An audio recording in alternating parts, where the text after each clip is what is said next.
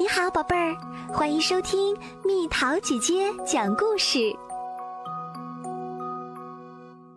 红红火火闹元宵，圆月高高挂夜空，彩灯万盏似银河。小朋友，你能猜出这是什么节日吗？没错儿，这正是农历正月十五。出门赏月、猜灯谜的元宵节，也是人们合家团聚的日子。中国百姓迎接元宵节的方式多种多样，有耍龙灯、踩高跷、扭秧歌、打太平鼓等，热闹极了。你知道吗？元宵节的来历和一个调皮的小神仙有关，我们一起来听一听吧。在腊月二十三小年儿这天，灶王爷回到天庭，告诉玉帝这一年在人间的所见所闻。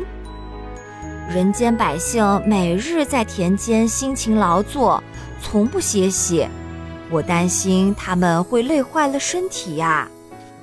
于是，玉帝命令小药王下凡，给百姓点儿小病小灾。这样，他们就不得不休息了。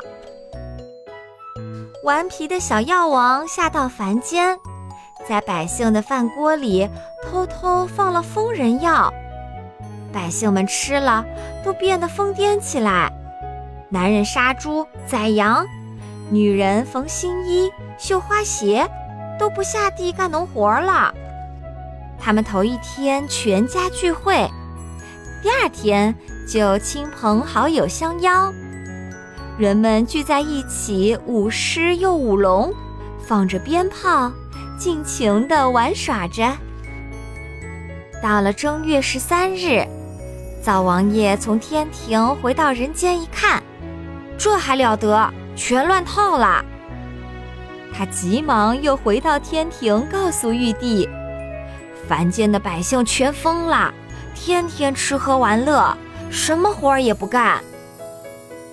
玉帝只好又命令小药王下凡医治疯病。小药王来到凡间，把百姓们的晚餐都变成了甜甜的元宵，里面藏着芝麻、核桃、白糖这些让人清醒的药。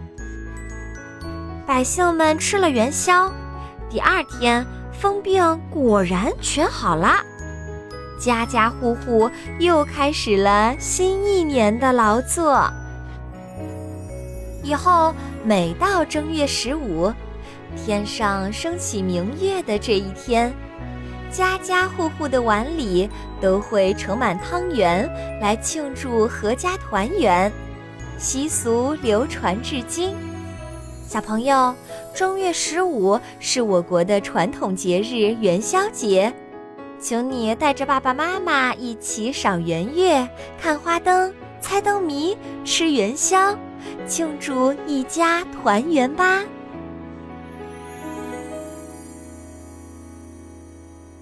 又到了今天的猜谜时间喽，准备好了吗？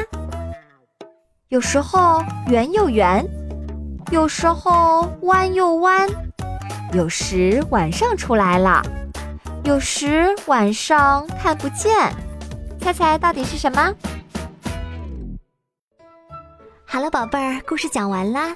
你可以在公众号搜索“蜜桃姐姐”，或者在微信里搜索“蜜桃五八五”，找到告诉我你想听的故事哦。